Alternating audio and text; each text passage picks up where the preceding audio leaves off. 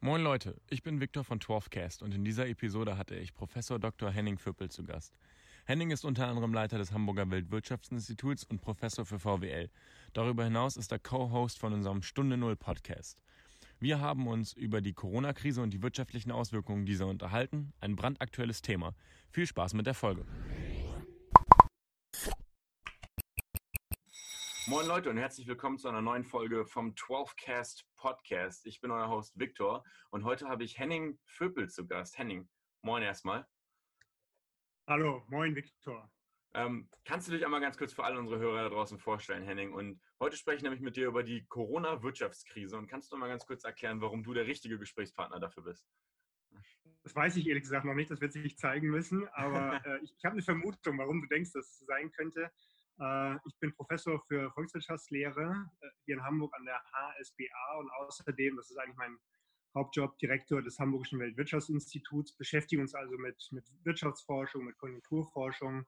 Ähm, bin übrigens auch bei 12 Minutes Me irgendwie so ein bisschen verbandelt, war mal bei euch, äh, habe da quasi einen Vortrag gehalten oder, oder 12, 12 Minuten gesprochen und mache auch den Podcast ähm, Stunde Null. Vielleicht kennt den der ein oder andere und, äh, Mit Sicherheit genau, so kennen das einige.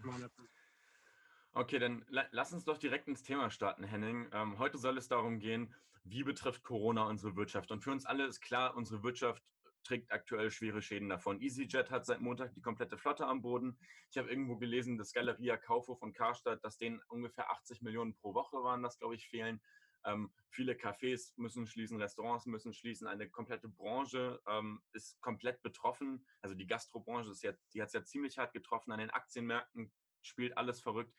Ähm, kann man jetzt schon irgendeine seriöse Prognose treffen, wie es weitergeht?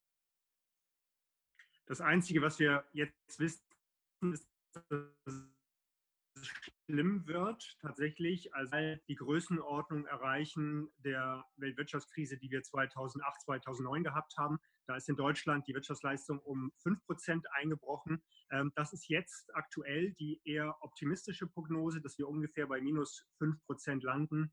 Es kann deutlich schlimmer werden. Also ich gehe mittlerweile von minus 10 aus, auf Jahresbasis gerechnet. Ähm, aber alles darüber liegende, also einige sagen bis minus 20, ähm, ist zum aktuellen Zeitpunkt, glaube ich, ähm, nicht unseriös, aber ist schwierig zu prognostizieren, weil wir halt nicht wissen, wie es geht. Ne? Also wenn in zwei Wochen die, äh, die, die, Zahlen rückläufig sind, dann wird es sicherlich zu einer Lockerung der Ausgangs Ausgangssperre haben wir ja nicht, aber des, des Shutdown, des Lockdown ähm, kommen. Wenn wir eher italienische Verhältnisse bekommen, äh, was auch möglich ist, zumindest sagen das die Virologen und Epidemiologen, ähm, dann kann es eben auch noch, ich sage mal, bis, locker bis Jahresende gehen, vielleicht oder zumindest bis in den Herbst hinein. Und dann erwarten wir die zweite Welle.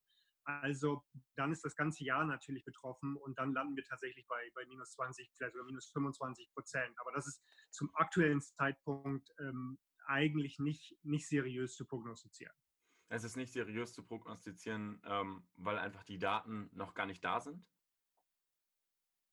Ja, die Datenlage ist in der Tat schwierig. Also das ist, ähm, weil wir im Grunde zwei Ziele haben. Nicht? Wir möchten einerseits natürlich die Wirtschaft ähm, relativ schnell wieder hochfahren, weil dann natürlich das äh, ist völlig legitim, darüber zu diskutieren, wie wir mit jeder Woche, die wir zu Hause bleiben oder eine Mehrheit der Menschen zu Hause bleibt oder zumindest eingeschränkt produktiv sind, natürlich, dass das wirtschaftliche, ökonomische Kosten produziert. Andererseits wollen wir natürlich äh, Menschen in ihrer Gesundheit schützen. Das ist, finde ich, erstmal ähm, das, das wichtigste Ziel, kurzfristig jedenfalls, weil wir natürlich, das darf man nicht vergessen, unter extremer Unsicherheit äh, handeln. Also wir haben sehr unvollständiges Wissen darüber, ähm, wie hoch eigentlich die Immunität der Bevölkerung bereits ist, wie, wie tödlich tatsächlich dieses Virus vielleicht auf, ähm, auf Menschen wirkt.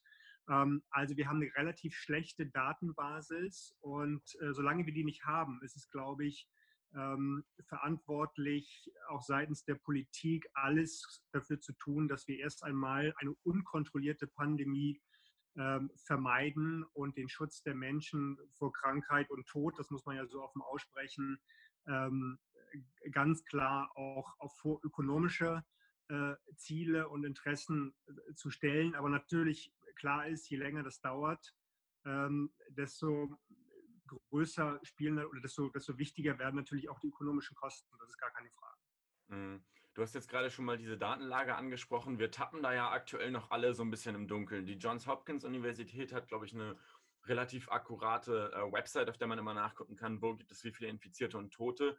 Das ist aber auch erstmal so quasi für öffentliche, also für mich als erstmal die einzige Datenquelle, wo ich mich immer aktiv informiere. Ähm, jetzt ist es natürlich so, dass das, was du eben auch angesprochen hast, das Ganze kann auch noch bis Jahresende gehen, was schon ziemlich lange wäre. Ein Indikator dafür ist zum Beispiel, dass das Robert-Koch-Institut sogenannte Containment Scouts äh, bis Jahresende auf sechs Monatsbasis eingestellt hat. Also nicht bis ganz Jahresende, aber bis September. Mhm. Und das sind Vollzeitstellen, die bis September besetzt sein sollen. Das macht einem dann schon so ein bisschen Angst, wenn man das hört. Ähm, wie soll sich jetzt die Wirtschaft mit dieser ein bisschen ungenauen Datenlage und auch mit diesem, ja, mit dieser nicht vorhandenen Glaskugel darauf vorbereiten? Was soll die Wirtschaft jetzt machen? Das ist ja eine super schwierige Situation gerade. Ist es, absolut. Ich meine, wir haben jetzt verschiedene Instrumente, die helfen sollen, das abzufedern. Äh, ich habe das mal genannt, wir müssen im Grunde die Ökonomie einfrieren. Also das ist vielleicht nochmal wichtig ähm, zu erläutern, dass wir es nicht mit einer typischen Konjunkturkrise oder Rezession zu tun haben, die immer dann auftritt, wenn wir, sage ich mal, ähm, ähm, ja, eine Finanzmarktkrise haben und so weiter, die Leute plötzlich weniger Geld ausgeben. Also wir haben es hier eigentlich im Kern mit einem sogenannten Angebotsschock zu tun. Das heißt, ähm, es liegt nicht an unzureichender Nachfrage, sondern wir bleiben jetzt alles zu Hause und zwar im Grunde von der Politik angeordnet, von den Behörden angeordnet und das ist ähm, etwas völlig anderes und ähm, deshalb kommt es jetzt sehr auf die Instrumente an, die uns dabei helfen, eine eingefrorene Ökonomie, andere sagen auch, ähm, sie befinde sich in einem künstlichen Koma, ähm, dann irgendwann nach zwei, drei Monaten vielleicht wieder aufzuwecken oder aufzutauen, damit wir uns wieder ans Werk machen können. Es gibt auch, ähm, das haben einige Politiker, Macron und so weiter gesagt, ähm, es sei Vergleich mit einem Kriegszustand. Ähm, ich halte diesen Vergleich aus vielerlei äh, Gründen für verfehlt, aber insbesondere auch ökonomisch, denn ähm, nach einem Krieg haben wir zerbombte äh, Fabriken, Straßen und so weiter. Und wir müssen wirklich Wiederaufbauprogramme finanzieren. Das ist hier anders. Wenn das Virus gebannt ist oder zumindest kontrolliert ist, dann werden wir eben wieder in heile Fabriken zurückkehren können. Wir, wir werden dann die Produktion relativ zügig, schrittweise natürlich, aber dann kontrolliert auch wieder hochfahren können. Und das ist aus meiner Sicht der wesentliche Unterschied. Aber klar, für Unternehmen kommt es jetzt insbesondere darauf an, dass wir die Liquidität hochhalten. Uh, Olaf Scholz hat natürlich zusammen mit Peter Altmaier jetzt ähm, Summen ausgerufen, die erstmal ganz beeindruckend sind. 750 Milliarden, das sind äh, ungefähr 20 Prozent des deutschen Bruttoinlandsprodukts, also das sind riesige Summen. Ähm, meine Befürchtung ist, dass ähm, das Geld aber nicht schnell genug ankommt. Nicht? Und die Liquiditätshilfen müssten aus meiner Sicht, ehrlich gesagt, technisch viel schneller fließen, damit es wirklich eine Hilfe ist äh, Steuerstunde und so weiter. Das ist, sind alles Kurzarbeitergeld, das ist alles richtig. Ich fürchte nur, für ganz viele kommt es zu spät. Und ich, mein Vorschlag wäre, ähm, die Finanzämter, die ja alle Daten haben, die können einfach ähm, das, was wir letztes Jahr an, an Steuern gezahlt haben, einfach jetzt zurücküberweisen. Und das wäre eine schnelle und technisch ähm, ähm völlig und, und, und, bürokratisch gesehen ähm, völlig einfache Möglichkeit, jetzt die Leute mit Liquidität zu versorgen. Ja, also wie stehst du denn dann allgemein zu den Methoden des Staates? Du hast jetzt gerade schon gesagt, du findest, das geht alles ein bisschen zu langsam. Findest du, der deutsche Staat hat zu spät äh, sich auf diese Corona-Krise vorbereitet und reagiert? Ich meine, in Italien war ja schon ein, zwei Wochen, bevor, äh, bevor es hier bei uns richtig eingeschlagen ist, war da ja schon so eine Art Shutdown. Trotzdem sind wir hier noch in der Innenstadt rumgelaufen und es war jetzt noch nicht so schlimm. Ähm, wie es jetzt ist, aber es war ja auch irgendwo dann so ein bisschen abzusehen. Wie findest du, hat da der deutsche Staat reagiert aus wirtschaftlicher Sicht? Also ich glaube, ähm, ab dem Moment, wo man gehandelt hat, ähm, relativ verantwortungsvoll und auch konsequent. Ähm, ich glaube, und das ist ja, das sind die typischen Anreize für die Politik. Ne? Also äh, wenn ein Problem auftritt, gibt es erst einen Anreiz von Seiten der Politik, das Problem klein zu reden und zu sagen, nee, nee, da ist nichts. Ähm, wenn es sich aber nicht mehr ähm, anders machen lässt und leugnen lässt, ähm, dann hat die Politik umgekehrt ein Anreiz, ähm, möglichst ähm, rigoros zu agieren. Und äh, wir sehen ja auch im Grunde, es ist so ein, so ein Wettbewerb geworden, wer, wer, wer geht am rigorosesten dagegen vor und wer profiliert sich als der große Krisenmanager. Also ähm, das ist so, ich sage mal, politökonomisch äh, durchaus bekannt, dieses Muster, erst Probleme klein zu reden und dann ähm, vielleicht sozusagen in eine Hysterie äh, zu verfallen. Aber ich, ich würde dir recht geben. Also ich glaube, ähm, dass man hätte wissen können, was da auf uns zukommt. Man hat die Grenzen, Österreich begann dann die Grenzen nach Italien äh, zu schließen. Ähm, dann waren aber hier, gerade in Hamburg wissen wir das ja, unsere, unsere Skiurlauber, die dann noch, weiß ich nicht, Anfang März tatsächlich dann in, in, Südtirol, weiß ich gar nicht, aber zumindest natürlich hier in Österreich, Ischgl und so weiter ist, äh, ist ja sozusagen Hotspot gewesen der, der Übertragung. Ähm, hätte man die Grenzen auf die Reisefreiheit wahrscheinlich früher äh, einschränken müssen. Wir haben ein Seuchengesetz, ähm, was eigentlich die Grundlage dafür gewesen wäre, diesen Schritt zu gehen. Und äh, auch den Karneval hätte man wahrscheinlich äh, schon absagen müssen. Das hat man natürlich dann dann nicht getan. Also es hätte Möglichkeiten gegeben, vorher zu reagieren. Das ist, äh, das ist relativ klar. Okay, du hast es jetzt gerade eben schon richtig angesprochen, vollkommen richtig, dieses Muster. Äh, erst wird ein Problem klein geredet und dann wird es auf einmal sehr groß, ähm, sehr groß gemacht. Das haben wir natürlich auch in einem Land ganz besonders gesehen, und zwar in den USA. Ähm, Donald Trump hat ja das Problem sehr, sehr lange sehr klein geredet. Ja, das ist eine einfache Grippe, die aus China kommt. Ähm, und jetzt auf einmal äh, reagiert er sehr groß, er beruft sich auf Kriegsgesetze, er schickt ein Marinekrankenhaus nach New York, wo ja quasi das Epizentrum in den USA ist. Ähm, die USA trifft natürlich diese Wirtschaftskrise jetzt sehr, sehr hart.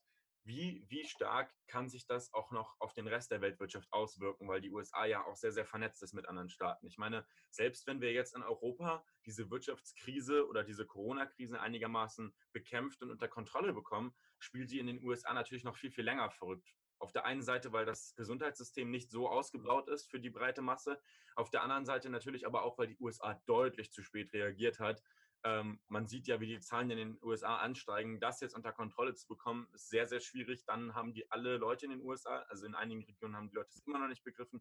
Wie stark kann uns diese Vernetzung der Weltwirtschaft jetzt auf die Füße fallen? Ja, das ist ein wichtiges Problem, was du, was du ansprichst. Vielleicht nochmal mit, mit Bezug auf die USA. Ähm, das sehe ich ganz ähnlich. Und wir haben aus meiner Sicht ein doppeltes Problem einer schlechten Gesundheitsversorgung dort oder einer im Wesentlichen privat finanzierten Gesundheitsversorgung. Äh, wir haben gleichzeitig auch ähm, Arbeitslosenversicherung oder ein relativ ähm, hartes oder, oder weiches, muss man sagen, Kündigungsrecht in den USA. Das heißt, dort geht, gehen die Arbeitslosenzahlen sehr, sehr schnell hoch. Und das hat individuell den Effekt, dass die Leute zwar sagen, ja, ich müsste eigentlich zu Hause bleiben, weil die ähm, Kapazitäten der Gesundheitsversorgung ähm, so klein sind. Sie haben aber gleichzeitig eine wirtschaftliche Not. Das heißt, sie können nicht zu Hause bleiben und dadurch wird natürlich die Ansteckungsgefahr umso größer. Das heißt, es ist so eine Art Teufelskreis, ähm, in dem die USA sich befinden. Und von daher müssen wir davon ausgehen, dass aufgrund dieser systemischen Dinge, aber auch natürlich der, der zu späten Reaktion ähm, der USA, Donald Trumps natürlich insbesondere namentlich, ähm, dass die USA vermutlich Stand heute das Land sein könnten, die Volkswirtschaft sein könnten, ähm, die am stärksten davon betroffen sein wird. Und das kann sich hinzögern bis in den Herbst hinein tatsächlich. Und dann haben wir natürlich für die Weltwirtschaft aufgrund der Vernetzung ähm, der Wertschöpfungsketten, der Lieferketten und so weiter einen dämpfenden Effekt auf die Weltwirtschaft bis weit über den Sommer hinaus. Äh, auch die deutsche Exportwirtschaft wird das natürlich dann spüren. Selbst dann, wenn in Deutschland, sage ich mal, ein Normalzustand, ein einigermaßen normaler Zustand ähm, vielleicht im Sommer oder im Spätsommer wieder eingekehrt sein sollte. Also die USA spielen da eine ganz, ganz wichtige Rolle. Glaubst du, die USA gehen jetzt aktuell einigermaßen richtig mit dem Problem um oder machen die immer noch alles falsch? Also, das ist schwer zu sagen. Ich, ich, wir haben jetzt äh, ein Programm von zwei Billionen äh, aufgelegt. Das ist ungefähr dementsprechend, was wir äh, leisten, gemessen am Bruttoinlandsprodukt.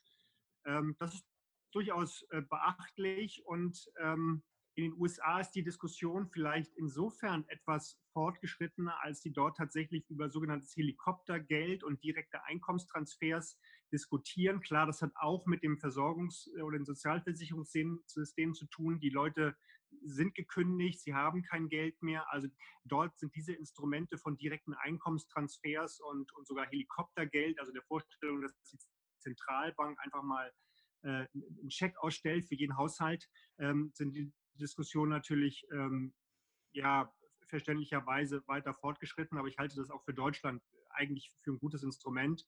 Ähm, ja, ähm, die Tests in den USA sind sind sehr spärlich aus, ausgeprägt. Die steigen es natürlich, um mehr Informationen zu bekommen. Aber im Verhältnis zur Bevölkerungszahl ähm, wird relativ wenig getestet. Und das, hat, das zeigt nochmal, dass wir tatsächlich, und das ist vielleicht auch ein, ähm, ein Hinweis auf die Zukunft, dass Gesundheitssysteme für hochvernetzte Gesellschaften natürlich extrem wichtig sind, um genau solche Krisen abzufedern. Jetzt kann man natürlich sagen, gut, das ist ein schwarzer Schwan, nicht? Also ähm, das ist jetzt diese eine Krise, die sich realisiert hat. Wenn morgen Meteoriteneinschlag kommt, dann äh, brauchen wir keine, keine Atemmasken mehr, dann brauchen wir irgendwie, weiß ich nicht, äh, Wassercontainer, die uns mit Wasser versorgen. Mhm. Also es ist, schwer, sich auf alle schwarzen Späne natürlich vorzubereiten. Aber das Gesundheitssystem ist zentral und das haben wir, glaube ich, jetzt hier auch ähm, begriffen, dass Systemrelevanz äh, nicht nur sich auf Banken bezieht, sondern eben auf, auf die Leute, die uns täglich versorgen. Aber ich meine, das, so ein schwarzer Schwan ist das Gesundheitssystem noch auch gar nicht. Es gab ja die Schweinegrippe, ich glaube um 2010 herum, dann gab es Ebola 2014, 2015. Also solche kleineren Pandemien treffen ja ähm, schon ein, um einiges öfter ein, als jetzt so man von so einem schwarzen Schwan erwarten könnte, oder? Ja, das stimmt. Also wir haben das schon, schon regelmäßiger. Das ist wahr. Ähm, ich würde sagen, diese, diese Pandemie ist tatsächlich nur vergleichbar mit dem, was wir 1918 hatten mit der spanischen Grippe.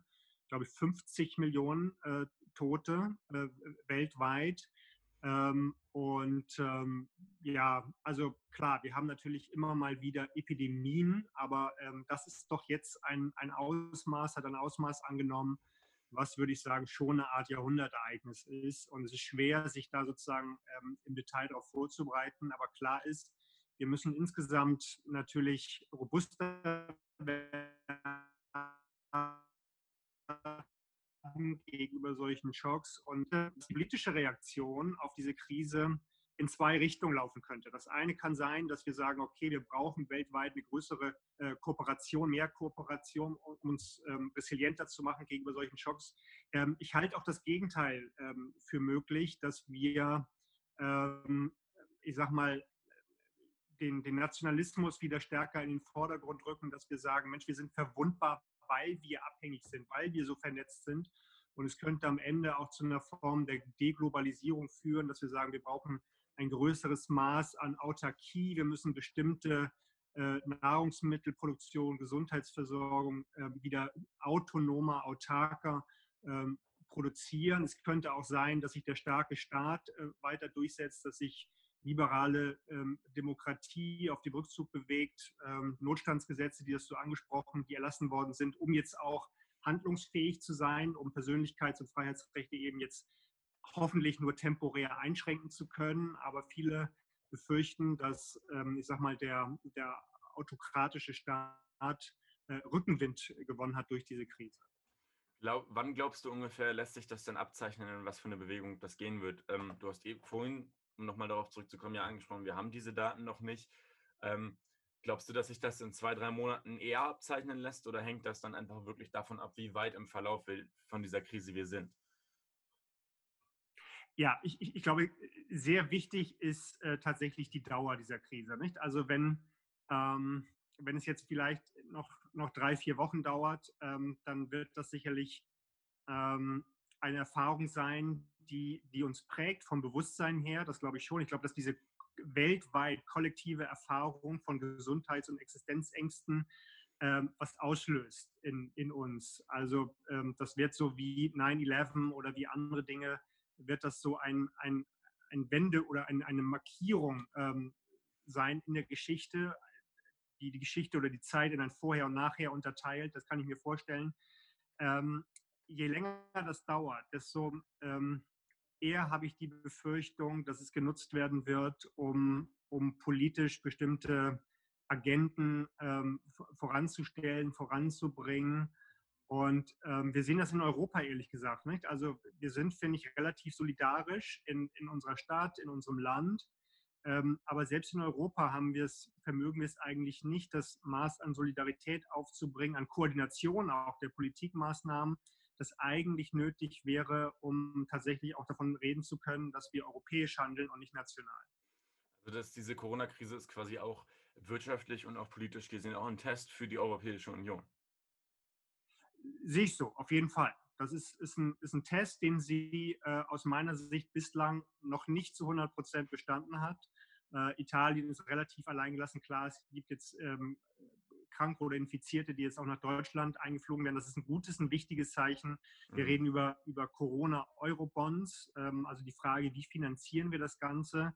Äh, braucht es eine solidarische Finanzierung, ähm, weil es eigentlich nicht sein kann, dass ein Land wie Italien dafür bestraft wird, dass es eben, ähm, ja, also die, die, Staatsverschuldung, die daraus natürlich resultiert, bestraft ein Land wie Italien natürlich äh, unverhältnismäßig. Und ich glaube, es gibt gute Argumente dafür, jetzt eine gemeinsame Finanzierung für die äh, Folgen dieser Pandemie tatsächlich hinzubekommen.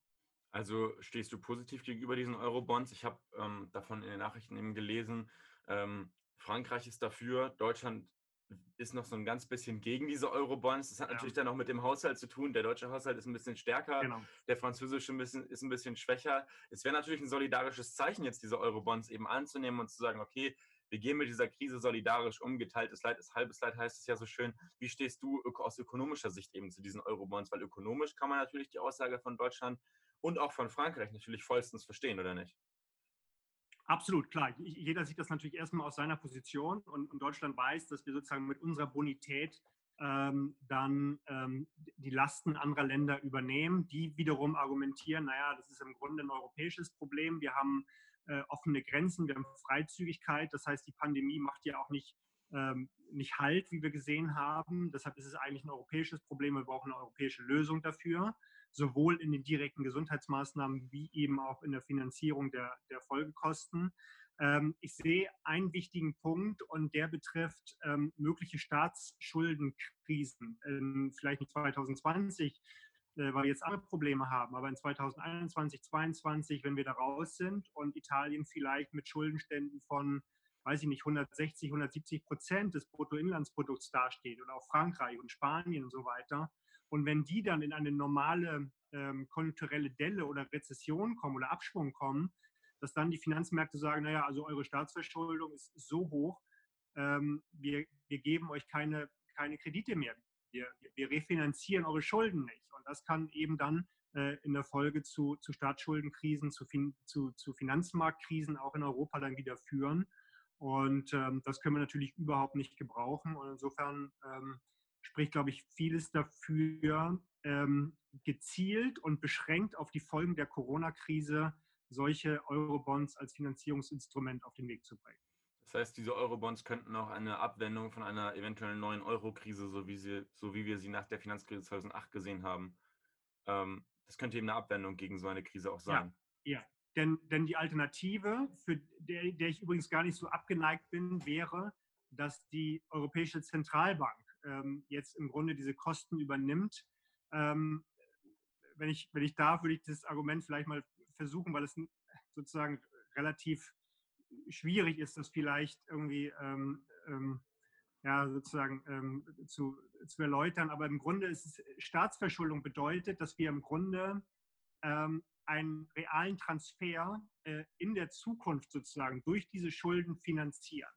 Ähm, die Frage ist aber, welcher reale Transfer steht eigentlich hinter der, äh, der ähm, Corona-Krise? Gar keiner, sondern es, ist, es geht jetzt darum, die Liquidität bereitzustellen, aber daraus folgt im Grunde keine reale Rückzahlung in der Zukunft. Das heißt, eigentlich müsste man keine ähm, Staatsschulden ähm, anhäufen oder, oder eingehen. Das interessanterweise, wer sich dafür interessiert, dann höre ich auch auf damit, äh, die sogenannte Modern Monetary Theory, ähm, die schlägt genau das vor.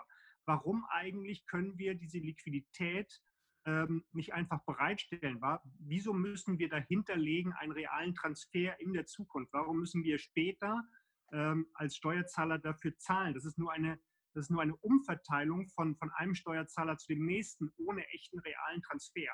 Ähm, also können wir doch eigentlich die Liquidität nicht über Staatsverschuldung bereitstellen, sondern durch die Zentralbank, die einfach dieses Geld bereitstellt. Das hat natürlich Konsequenzen für die Inflation, ähm, klar, aber man ist auch in der Lage später, wenn man diese Liquiditätshilfen zur Überbrückung dieses künstlichen Komas oder dieser Einfrierzeit äh, bereitgestellt hat, kann man diese Liquidität auch wieder abschöpfen, damit es eben später nicht zur Inflation kommt. Wieso glaubst du, wird diese Lösung aktuell noch nicht so heiß diskutiert wie eben diese Eurobonds? Weil, so wie du das gerade eben beschrieben hast, ist das ja eine angemessene Alternative.